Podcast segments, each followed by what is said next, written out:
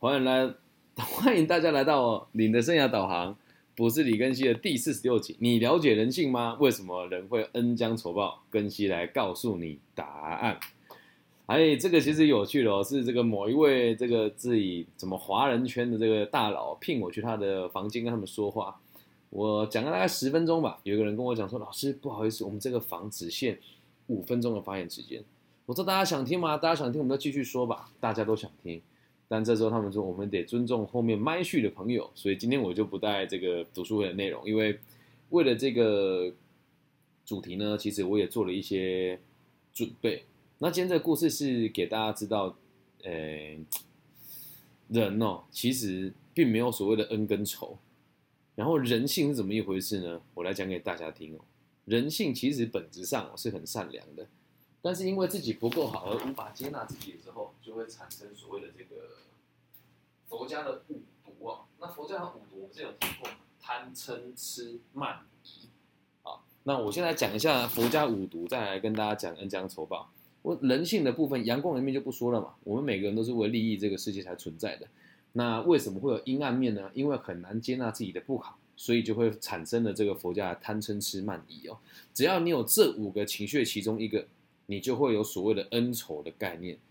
记住一件事哦，人家伤害你，你跟他真的有仇吗？没有，那是你自己认为哦。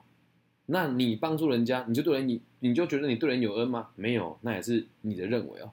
所以，所以所有的这一切，恩跟仇这两个字，某种程度上也是在撕扯我们的感情跟族群。那今天我会讲几个好具体的故事，是我真实发生的。诶，我讲企业名称出来总是不大好了。就是如果你想要知道这些企业的名称，我可以跟大家说。但今天在这边，我就先尽量，有可能会说溜嘴。但大家如果真的想明确的知道是哪一些企业的话，都在中部，而且都小有名气。我先说，我现在跟他们都保持很友好的关系。但真的，一路走来就是这么辛苦的一件事哦。好，那就开始了。佛家的贪嗔痴慢疑呢，就是所谓的五毒。什么叫贪呢？对拥有的执着，不管已经拥有的还是还没拥有的，这个就叫做贪。那什么叫嗔呢？因为脾气不好所引起的不必要的烦恼，就叫做嗔。啊，什么叫痴哦？因为看不清楚、不理解而产生的误会，这就叫痴。啊，什么叫慢？傲慢啊！那个昨天跟我一起面试、对我很不礼貌那位何老师啊，说错了，说错了，没关系，就何老师就是傲慢，就说，哦，我现在创业啊。做什么？哦，帮学生做生涯规划，跟他们收钱。我说哦，我差点脱口而出说，所以是还没有成果就收钱的那一种没有什么用的工作坊嘛？啊，我没有说出来。如果我说出来，那就代表我也是傲慢的人，那就叫慢。看到比你还要好的，你会觉得你要比他高一阶，又或者是你自认为你高人家一等，那个就叫做傲啊啊慢，这就叫慢。傲慢都可以讲贪嗔痴慢。那最后一个就叫做疑哦。昨天那位老师也做了很好的这个疑字哦。疑就是认为别人会抢走你的什么？记住一件事，这个世界所有的资源都是取之不尽、用之不绝的。你会觉得他要害我，你蛮喜欢贼了？你是哪根葱啊？谁要害你啊？对吧？那我跟他有没有竞争关系？有，怎么会没有竞争？对，在我这个行业里面，大家都把我看成竞争对手，很少人把我看成合作伙伴。有啦，诶，比如说那个资玉老师啊、阿嘎老师啊，还有玉豪老师，这是把我当做伙伴的人。但大部分人看到我都是有敌意的。你要是不信啊，你。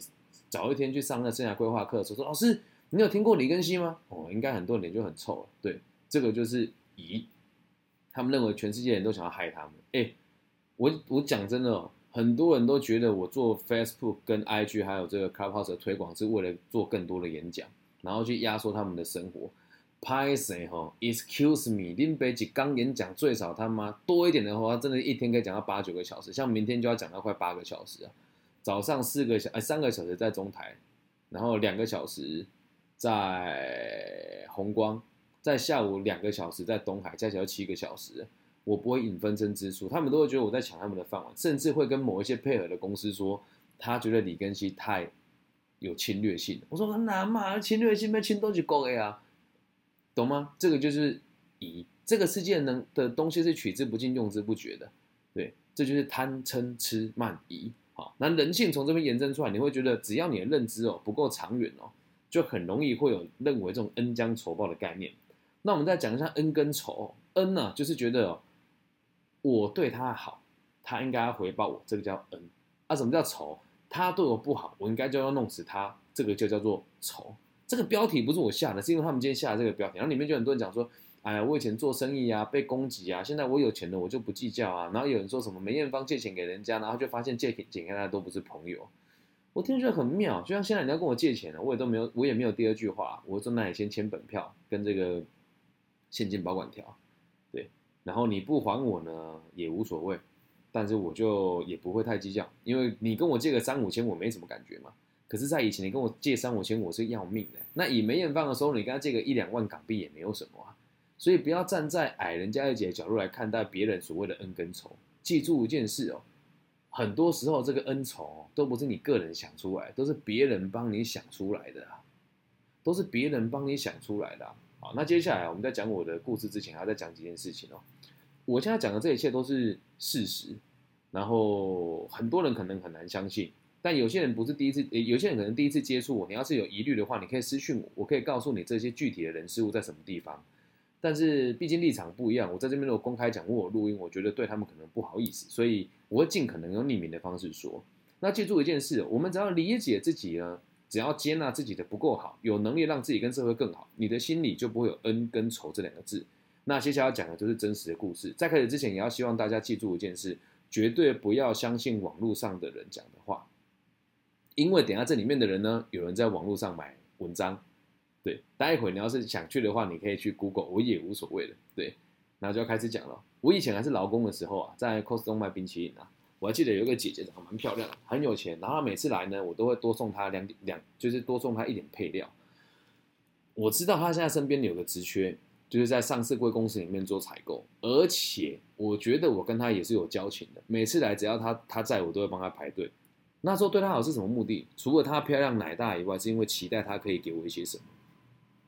他每次来，我就会送免费的 waffle 给他。这个不是不是不是有什么非法，没有，就是他只要要他他要加的时候，我就会帮他，就是做一些 special 的服务啦，会帮他打碎。就是一般人是不愿意打碎的嘛。然后做给他之后，没想到他后来竟然录取了隔壁柜的那个很骄傲的女生，没有录取我。我当时觉得干啊，表示恩将仇报啊。当你什么都没有拥有的时候，你会觉得你对别人好的目的都是希望别人回馈给你。那我当时真的这么想的，那时候我真的很恨。然后走之后，我还问他讲，我还他现在来之后，我就没有帮他做这 special 服务嘛。他说：“哎，你今天怎么没有？”我说：“哦，没有啊，就今天比较忙。”但实际上啊，我不应该因为他不给我什么就停止我对他的好。记住一件事哦，你要对谁好是你的事情啊，别人要不要对你好是你的事嘛。所以当时我对别人好，我都会觉得别人需要给我回馈。在我还没有拥有很多之前，那一定会有人讲啊，难道拥有很多之后，你就会懂得什么叫做心胸开阔吗？没有。接下来要讲的就是做房地产的时候，在做房地产的时候做得好，其实一个月十几二十都不是问题啊。当时呢，我就真的会开始海量的请大家吃饭啊，哦，我请就是朋友约我聚会的时候，我会到现场，然后把单给结了之后，我人就离开。那时候看起来说哇好大气哦，你不求回报哎，但你说真的，我在做这件事情的时候，我心态是真的说啊分享嘛，其实不是哦，我真正心里面的心态是干妈跟你们吃饭浪费时间，闭嘴啦！我买完单之后，你们乖乖跟我买房子。当时想法是这样哦，我给你我不求回报，但是是感觉我高你一等，完全中了所谓佛家的这个傲慢的不傲慢的这个认知哦，这个就叫做有钱的人愿意给予不求回报，未必是发自内心的，他只是觉得他。高你一等而已，所以那时候大家都说你很大方，去夜店的时候开包厢都你出。那时候你真的会觉得你有恩于人吗？会哦，你会觉得你们都欠我。好，那到这个时候已经觉得 世界不大一样了。再往后到个阶段哦，房屋中介做的还不错的时候呢，我们就跟我讲名字也无所谓了。一中介的混根仔那个老板，当时呢就找我一起合伙我还记得我们第一次股东大会呢是在中科的星巴克。第二次呢，哎，真的不怕大家笑。第二次呢，我们的股东大会是在中友百货楼下的那个茶谈会，当时大家都没什么钱，我还记得一人点了一杯那个甘蔗香红茶，还是我买单的。然后我们就汇钱嘛，然后签合约嘛。我说真的啦，现在想起来是很感激他们哦。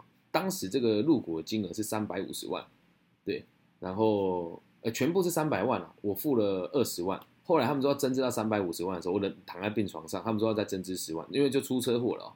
他们来这边又跟我多拿了十万块，所以我占了这间公司大概七趴到八趴的股份，然后公司开始营运。前面营运的不好，我还有带他们去吃饭，请那个主事的这个股东吃哦。然后后来就公司开始赚钱了嘛，一开始的分红也还算合理，就每个月给我们就一万到两万左右。然后慢慢的他就开了第二家店，于是呢，这时候他大家股份就陆陆续买买被他们买回来了嘛，因为我们有十个股东，我觉得也合理啦，因为主事者不是我嘛。然后我那时候呢，哎，不对啊，为什么每次到分红了之后，他们都没有把钱给我，都还要打电话去催，然后都还要讲的很客气。后来我就发现，嗯，他们可能不希望我会有股份。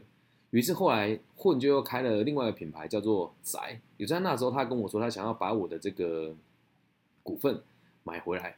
当时我气炸了，以他们现在的市值哦，大概三四亿跑不掉。如果真的要我把那个股股份来做换算的话，我应该要拿到是六七百万哦。可是我只用三十万再把股份卖回去给他们而已哦。那在这边呢，我为什么讲恩跟仇？当时我是非常痛恨他们，而他们也非常痛恨我，尤其是不能接受我在外面讲说我有投资他们，他们要说，他们说我们只能跟别人讲我们是好朋友而已。但是这也是实话，我也不怕大家查证，我有录音的，陈哥这也有他的朋友都没有关系哦。一开始的这个银行的 VIP 的制度是我的表姐给予的，然后到这个一中街这个初期的某一些复杂事情的协调也是我去协调的。那包含接下来这下一段故事哦，就是他的这个设计商啊，在我们台中也得过两次红点设计奖的这个室内设计商，对，也是我找来的，而且我都没有抽大家的佣金。而在最后，他给我的分红是微乎其微，对。后来他们，他只跟我讲，你只拥有我们这间店的分红而已。我说哈，不合逻辑吧？你们当初第一间店是我投资的，第二间店你说没有我的股份。然后后来哦，他在谈判的过程跟我说，我大可以再成立一间公司，用 A 公司跟 B 公司借钱，然后再让你来买 A 公司的股份。我只能说当时我们都有情绪啦。我说真的，我现在不在。我说一，这是违反公司法的；二，这么做其实也没有意义；三，我觉得买卖不成仁义在。我们还是朋友，三十万，我把股份卖回去给你。当时我做这件事情的时候，我身边说我兄弟狗啊，没有一个按来屌，哎，都说要帮他换装潢。我说不要不要，不要这么做，一点意义都没有。这是真实的故事哦。一中间的混跟宅，就是我当时扶持起来的。但在他们立场里面，他们不觉得我有扶持他们，他们只觉得我是个当初出了一点点资本的人而已。现在我们还是朋友，回想起来，我们还是对彼此有点不好意思。但是这个老板人还不错，对啊，你说我会不会再进去吃？哼 哈，我可能不大会去，因为毕竟现在身份跟收入不一样，我不会去这样子餐厅吃饭。对，那你说这件事情过不过分，跟恶不恶劣，每个人立场不一样。我到现在也不觉得他们欠我，而他们理所当然也不觉得我对他们有恩。可是反过来讲，反而我觉得他们还对我有恩哦。我做账有时候看到我都会闹我一下，说：“哎，我不敢往中红，我让路点路亏路短，哎，都是讲出门哪个有关黑吗？”确实，真的后来他们有一些店有出一些问题，我都说没有，不干我的事哦。但是我也得老实说，从我离开之后，所有跟市府以及地方的这个查核相关的事情，我就再也不会去协调跟介入了。这是实话，毕竟没有股份了嘛。那在这件事情哦，我们这中间历程其实拉得非常长，现在。我反而觉得他们对我是有恩的。当我躺在病床上那两年，我真的是每个月都还有一万块的零用钱可以花，我是心存感激的。可是当时在谈股份的时候，毕竟那时候我拥有的没有很多，当时也适逢我的前妻正在跟我讨论离婚的事情，我很难过。所以那时候我们都有情绪。现在回想起来，说真的是非常感激的哦。老实讲啊，有时候还是会回去吃的，只是爱耍嘴皮子而已。只是回去我也不会特特别跟他们说。我是股东啊，你们老板在不在？不会，我就来东西吃一吃就走。到现在，我跟这两个老板逢年过节都还是会互相打招呼的。可是反过来说啊，如果今天我混的不好，还是他混的不好呢？我们两个不可能往来哦。所以记得哦，只是立场不一样而已哦。那我再把时间点往前拉那么一些些，我在出车祸之后躺在病床上，这两年呢，我历经了很多事情，跟我借钱的人钱没有还我。欠我钱的人装作忘记这件事，我管过的公司当着我的父母的面说要给我钱，而到最后他们却伙同起来跟我的父母说，他的儿子只想跟大家拿钱不做事，这是真实发生的哦。我还记得很清楚，那时候哎，某 A 装修公司一开始也还蛮不红的，但我就介绍了他蛮多案件，在我们业界来讲哦，就是你得利之后应该要分三成给人家，只要你是做装修中介都得这么做。我现在和某一些室内设计公司也会这么合作，因为我不做统包嘛，但人脉是我的。比如说这一个案件他赚了十万，好啊，理所当然他应该要分两万给我到三万给我，但我都只有拿一万。而这个装修公司从头到尾没有给过我任何一次分红。然后呢，还有一次哦，我有一个很好的朋友，哎，他有时候会来听这个房间哦，老师帮他帮他们家打广告也没关系啊。来，这个花坛顺达砖窑大千金张静芳小姐是我的国小同学，他们家会生产各种不同类型的艺术砖，因为我和他们的交情，所以拿到的价格非常低哦。当时呢，他要叫一批火头砖，哎，这个火头砖是要用在混里面的。这个火头砖呢，在外面市价大概是四十五块到八十块左右，而他们家帮我调货一块只卖我十七块钱。然后呢，我就跟这个某位设计师说，怎么办？学长，十七块呢，够便宜的吧？他跟我讲说啊，你放心啦，这个价格那么漂亮，到时候一定有你一份。结果到时候货送去之后，我也是一毛钱都没有拿到。他买的这个砖不在少数哦。应用在什么地方？如果有人想知道，你私讯我，下次我他这这个东西现在都还在，都还找得到。对他应用的这个店还没有拆掉。然后呢，前面的钱不给，在这笔不给，累积下来大概就二二二三十万吧。然后有一间公司，这个人跟我非常亲密，初期建立的时候完全没有头绪，所以他的这个初期的行销也是我做的。他就在我爸爸妈妈跟我朋友面前的面说，以后我公司赚钱的一定有你一份。啊，你也知道，当时我人躺在病床上写这些细话，当然会需要钱嘛。有一天我就问他说：“哎啊，你这个钱有没有要给我？”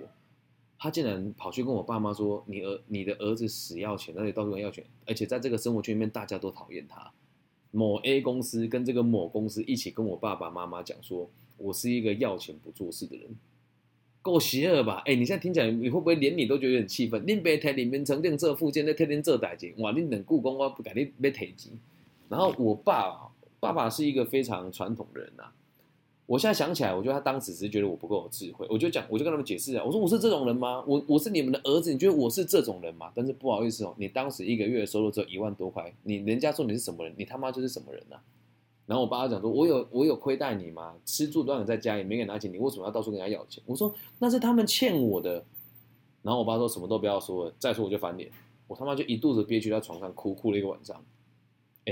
真这么走过来，你说那现在我看起来会不会就恩将仇报？我当时真的觉得是恩将仇报，可是现在长大之后回头看哦，真的不是这么一回事哦。因为反过来讲，他们某种程度上真的也很可怜，拿不出多余的钱给你嘛。啊，你会说啊，他们不是也每年出国吃香喝辣，什么都用名牌嘛？哎，这是实话，他们确实都用的很好，对他们确实都用的很好。但是你要想啊，那个心灵上面的那种穷苦的感受，你能理解他们吗？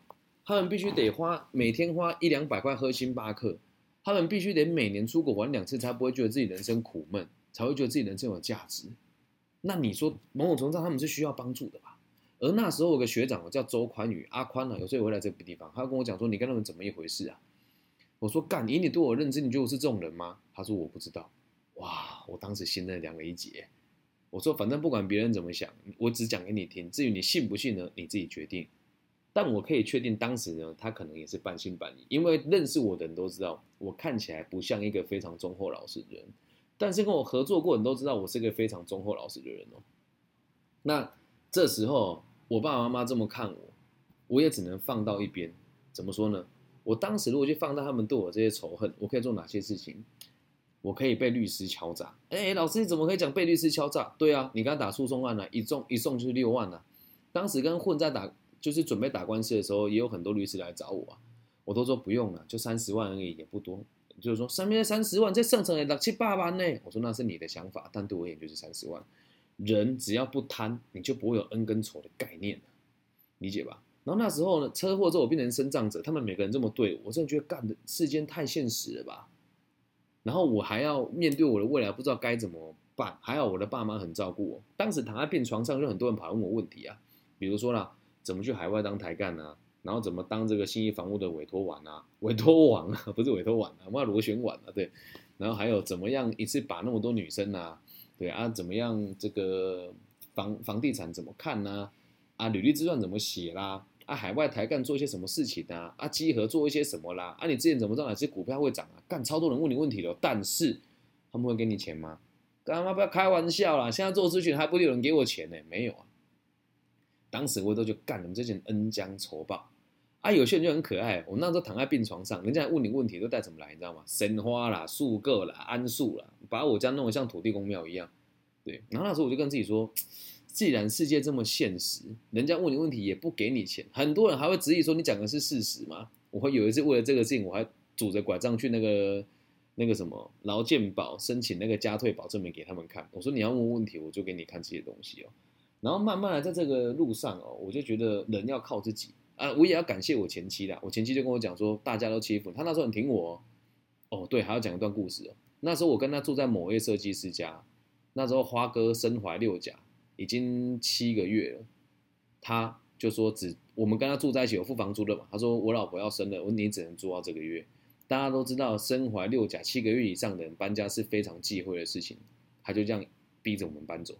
而当时还在开好事发生，嗯，然后呢又被另外一位同学接济走了，我们就住在某一个人家打地铺打了两个月。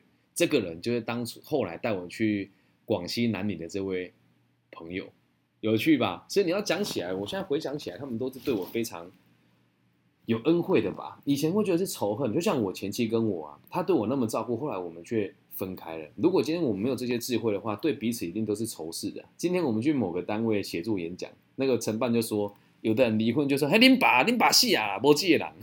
有的离婚这样子跟小孩子说话，但是我们也没有这么做啊。好，那再把故事线拉回来，我前妻就跟我说，我们自己弄一间店吧。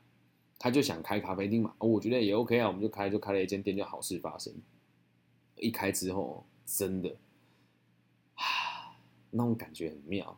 每个人都说会来挺你啊，要来看你啦。你知道有多少人来了是不消费的吗？哎，那时候会气呢。你来这边他妈用插座大小便，他妈那边一起气死，说这个好吃那个不好吃，那也不付钱呢。有呢。啊，你那时候觉得恩将仇报吗？你也不能这么讲。你开店矮人家一截，所以在开店的时候，我觉得啊，我在服务业创业的时候，会觉得每个人都是我的恩人，而且我会放大别人对我的好，反而仇恨值就变低很多，因为你就自然而然帮自己矮了一截嘛。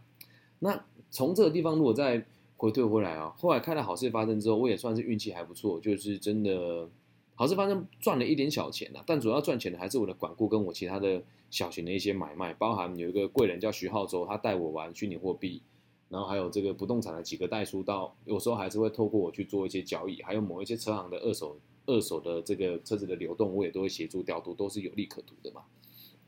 慢慢的就累积自己的人脉，啊，现在收入也比较。多元那么一些，所以在好事发生后期的时候，我收入变好了以后啊，很多人来的时候不消费，我心里面是心疼的，就觉得，嘎，到底是什么爸妈把你们教成这个样子来了不消费，然后还觉得他妈你跟我很好，那时候心里有仇恨感。但关了之后就觉得我们有能力啊，为什么不能这么做？当时我开读书会，一一个人只收两百块，现在全部做到线上做了。那知道为什么现在我不收费吗？我也不好意思开口啊！你说我今天会不会想收费？如果今天我有恩跟仇的概念，我就觉得这里的每个人都在吸收我的讯息，而却没有一个人付钱给我。假设我有这样子的想法的话，这个频道就不会存在了。能够理解吗？那店面呢？我我那个店面后来在去年年底的时候结束营业啊，这又是另外一件事哦。我的房东这个时候很多人都还在讲，那就是仇，可是想起来我还是很感谢他的。我的房东别人看起来他会很恶劣。我直接讲他们住哪里也没有关系，他们就是在五义街里面卖鱼的那个鱼摊，我一个鱼摊，就他们家族，对他叫阿满姨，从头到尾我都不觉得这是一件很光彩的事情，但我现在既然可以陈述出来都是事实，也无所谓哦。当时我们打的合约是五年到了，我们优先续租，而且不涨租。可是当他知道我要顶浪的时候，我本来是想要找人顶浪，然后就去营运它，因为跟花哥分开了嘛？那花哥也说他回台北工作，我也都尊重。想说我点亮给一个人，偶尔还会回来营运。结果这间餐厅就现在的红砖哦，跟我联系过之后，去找我的房东伙同他们把我吃掉。对他们本来跟我谈这个典当金是六十五万，已经很便宜喽。他来找我房东，然后叫我房东叫我不要拆，把房子给他。我房东就说不好意思，我们这里再也不做餐饮业了，我们家有另外的打算，真的很抱歉。于是我们只租你到今年五月。我说那都到今年五月了，反正我都要顶浪啦，不然我就直接把它关掉。他说好，那我房租算你便宜一点。然后后来又说什么租押金要还我，他后来押金也没有还我，然后房间房子也完全没有拆，他用了很多复古的建材，都当初我给他。现在那个红砖老板就在那边营业，红砖老板也完全不愿觉得自己做错事。大家如果愿意的话，可以过去看一看那个老板的样子是什么，就可以知道什么叫生意人。我没有煽动大家仇恨啊，没有，大家不要误会啊。就是我也有去亲自消费过一次，他就很心虚的看着我，我也没有表达我是谁，但他一定知道我是什么人。我在里面看到我一砖一瓦打下来的东西，看到我自己拆那个板模的墙壁，看到我自己亲手贴的瓷砖，看到我们家李玉静的那个身高还在那个墙壁上没有被擦掉，然后再看到后面那个木座，当时阿吉帮我们钉上去，那个水平也都还在，他就在那边当他的老板。但是哎，大概就拍谁吼，记者嘛，大东博现在最可能嘛，惨惨嘛，啊，大概五元过去坐坐，啊，可以一样不消费，坐一坐就走了，没有关系嘿。不要开玩笑，不要这样子，不要造人家困扰啊！没有啦，开玩笑。那你说这样看起来是不是很过分呢？那你说我现在看他们会有仇恨吗？完全没有。来跟大家复习一下，从咱们阿德勒心理学角度出发，先哎，过去决定了什么？现在，而现在决定了什么？未来。所以未来可不可以设定目标影响现在跟过去？可以哦。于是啊，在这一连串吃亏的状况之下。当时要搬走的时候，我心里面也是很干的，因为我把所有东西盘掉，卖给了这个玉珍斋啊，讲出来，啊大家当我没听到，卖给了鹿港某一个，哎，不是玉珍斋，另外一间的某一个大饼行的三代，我器材全部顶给他，还有现场所有的东西，包括艺术品都给他，我只跟他收十五万，也算是赔钱了。有人说我被他坑了，但我不觉得，他帮我解决很大的问题，因为如果今天他没有拿盘走这十五万的话，我这些东西还是全部得卖掉。而且当时房东赶我们赶得非常急，真的很过分了啊！我那时候搬家也搬得很仓促，丢了很多东西。但是不好意思哦，各位朋友，你们写给我的卡片我都还有留着，有寄给我明信片过的朋友，像你们的卡片都还贴在我家的墙上，我完全没有忘记这些事情。所以你现在进去了，看到那一面复古墙啊，那一面那一面那个木做的那个墙壁上已经没有明信片了。然后大家也要知道，我跟他们是一点关系都没有的哦，嗯。因为他们确实也有人问他们，他们说对，跟老板是朋友。潘水我跟你不是朋友，对我跟你真的不是朋友，我们只认识彼此而已哦。啊，那那那时候我觉得很心寒啊，搬家都在拆，我都没有时间，来不及，也没有时间难过，你知道吗？因为房东说什么时候之前一定要拆给他，然后不然他就不给我押金。暗哥哦，我来干你娘嘞，告这嘛押金哦，拢无害我了，有趣吧？他妈的，谁在意押金多少？我算一下啊，四三三五三五加哎。一个月四万嘛，对，大概八万，嗯，还有加他前期的一些押金，大概十万吧，他就完全都没有消息，完全都没有给我。我当时一度气到去盘他们家所有人的投资啊，对我知道他们家人投资哪些东西啊，有美甲啦，有那个潮流店啊，还有那个手机行啊。本来想要给他弄弄，好像算了，也没有意义啊。我如果花时间跟他们这些人争吵。我就没有时间来经营这些东西，也就不会有那么多精力放在现在做交易的这件事情上面。有趣吧？我跟他们像恩跟仇吗？其实也没有。而在当时哦，有很多人很帮助我。有个客人呢，他要看到我这样每天搬，他说：“老板，我刚失恋，也刚搬家，我叫一大堆纸箱，纸箱子可以给你。”对，很感动啊。但也有很多人趁火打劫啦。对啊，你这个都不要了，就便宜卖给我啊。嗯，什么人都有。还有人直接很厚脸皮跟你讲说，你那个不要直接给我行不行？赶紧你那边急哦，我还是给他了。对，但我现在讲起来哦，我会觉得很感激的原因是因为，只要你放得下，任何的仇人啊都是恩人啊。只要你放得下任何的仇人，都是恩人啊。啊，这个层次很高啊。然后再讲一间餐厅给大家听，我也不怕大家知道。哎，这个水利宿舍。有一间店叫伊莎贝拉，我不知道有没有听过。前期我跟他们也很要好，他有时候我会带朋友去那边消费。她的老公就是帮我们设计好事发生的设计师，但后来因为这个设计出了一点问题，他的这个男主人就跟他们变得很要好，从此我们就老小老老死不相往来。当时施工的过程当中，他跟我讲说：“Benny，你没钱就不要开店啊。”我说：“不是啊，东西我都还没施工，先跟我收租金。”他说：“那你就是不重视我的设计的。”我说：“没那个意思嘛。”后来他就去帮这个设计师做，帮房东做设计，那一整栋都是这个人做的，而我的这个边室内设计只好由我自己完成，跟我的前妻一起完成。所以现在想起来，其实都还是很感激啊，因为如果没有这一段路走过来啊，我很难有现在这样子的理解，跟现在这样这么释怀的心态。那我现在是个生长者，对大家应该也都知道，我我教不是太方便，然后在做教育这件事情，老实讲，有时候我会觉得很无奈。为什么讲无奈啊？我看起来很强壮，所以我每次去学校，只要停升降车位，就有很多人会故意搞我给。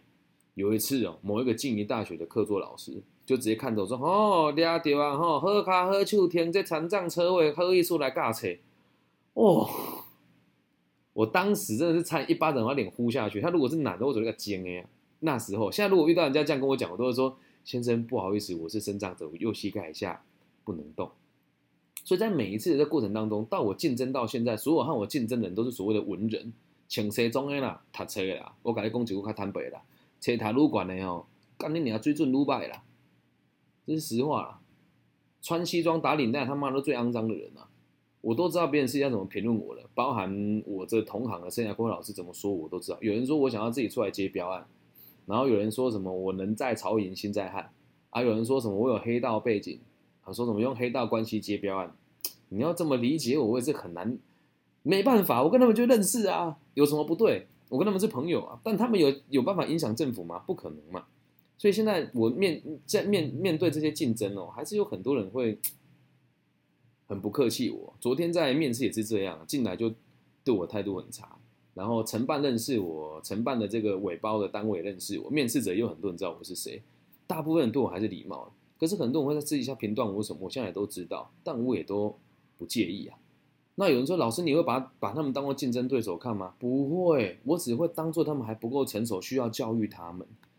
生涯规划这个行业哦，就像我啊，对那么多人都那么付出，有没有人听过我的课还去付钱给那些老师的？有很多哦，哦，什么 A 叉 C 大叉生叉发叉协会，对，什么大叉学院，啊，什么很多啦，什么叉叉管理职业顾问中心啊，对，他们。会付钱给这些老师，可是当他们找不到工作的时候呢？找谁？还是来找我？我会不会协助他？我会，但我要让他们知道，你要明白一件事情哦。如果一个人对你没有帮助，你还对他产生依赖的话，那就是助纣为虐。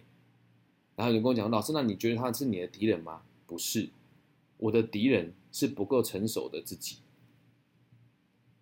我的敌人是不够成熟的自己啊。比如说啦，像我跟我很密切合作的治愈老师，对。有很多时候，我们的立场也是不一样的。我就跟他讲说，那些督导都不要再上，这是我真实的说法。我觉得那没什么屁用，可是他觉得很有用。对，然后他还跟我讲说，嗯，我觉得我最近表现很好哦。我说对啊，那可是我们也要理解。我觉得我认为那个东西没有用，也要你认为没有用才行啊。那你说我心里面有放下、有接受跟接纳这件事情吗？其实没有。我觉得你不应该上那个课。但是在我的世界里面，我会跟自己讲说，因为我的表现还不够。完善，因为我的这个价值跟这个社会普世的观念还有专业还不够，所以可能不大有资格去评论人家。但总有一天，我会希望有越来越多人认可我的想法跟做法。对，就包含其实我内心里面也很讨厌大部分的心理师啊，都是收钱才讲话嘛。啊，干妈不收钱就不讲话，你跟他聊天为了什么？然后不然就对他产生依赖感，然后跟他讲哦，聊完之后下礼拜再来哦，干下礼拜赚多少又赚你四千块，他有在 care 你吗？干妈绝对没有嘛。然后精神科医师很多就是开了药就不管了，对，在我的世界以前都觉得这些人都是仇人，都觉得你们都恩将仇报，甚至有些精神科医师会来找我谈聊这些问题，聊完之后他妈要照开啊。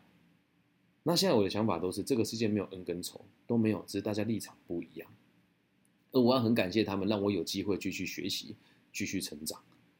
就比如说啦，我这次如果教育部的这个青发委员没选上的话，啊，然后我讲那些人选上了，我们有恩仇的概念吗？也没有啊。为什么？我做的不够好，对我的交际手腕不够高明，所以活该我选不上。所以有这些认知之后，你就会发现哦，这个这世界上真的没有敌人呢，真的没有敌人。你会遇到各种恶意的手段，你就告诉自己哦，他们是需要被帮助的。讲一句坦白一点的啦。你有看过老虎去吠狗的吗？没有吧。所以当天这这个只是一个说法，并不是贬低人家哦。就是你有能力捍卫自己，跟有能力照顾好自己的时候，当别人在对你做一些伤害性的行为哦，你就要觉得那没有什么。还有反过来讲啊，你的水准如果不到那个地方，人家连鸟都懒得鸟你啊，还有谁会加害于你？别傻了，理解吗？所以，为什么人会恩将仇报？会有这种想法的人，基本上你在认知上就矮人家一个层次。那了解人性吗？我我必须跟大家报告，人性的本性哦，是善良的。而在于认知自己不够好的这个过程当中，我们很容易走偏。说穿了啦，我们陷害彼此，还不就为了一件事叫生存吗？那生存下来为了什么？干还不就是生小孩？那生小孩的一的概念是什么？就只是很单纯的回馈给这个共同体而已啊。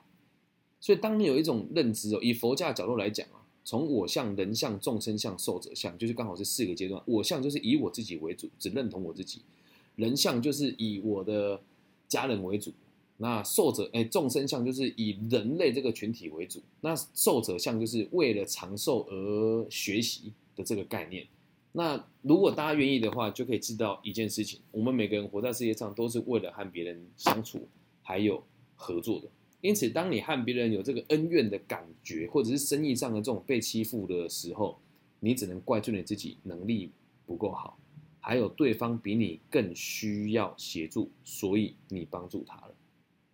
我个人认为，我很了解人性，对。然后，我觉得“恩将仇报”这个词哦，都是我们加诸于别人的的错误了。你说穿了，我的房东做这件事情，我也不觉得他对我有什么不对啊，就是立场不一样而已啊。就包含我的前妻说要跟我离婚的时候，我也觉得一开始很恨呐，现在也觉得没有什么啦。包含昨天我本来大家有没有发现我发了一个文跟他讲母亲节快乐，然后他就很生气说没必要这样吧，而且你发这个文我看了其实很生气，就把他默默的删掉。然后我的好朋友跟我说：“干你看你无呢？你都没生气吗？”我说：“不会啊，就立场不一样而已嘛。我希望他好一点，但他自己没有想要好一些，那也没有关系，代表他的世界已经不需要我了，我很替他开心啊。”而我就可以更放心的去过我的生活啊，难道不是吗？所以人性哦是很有趣的，我们每个人哦都是为利益别人而存在，只是我们很难理解，而常常都是气自己不够好，才要去对别人做出一些比较过分的手段。这个就是我们今天这一集全部的内容。好，以下开放朋友自由问答，我要先把 Pockets 关掉。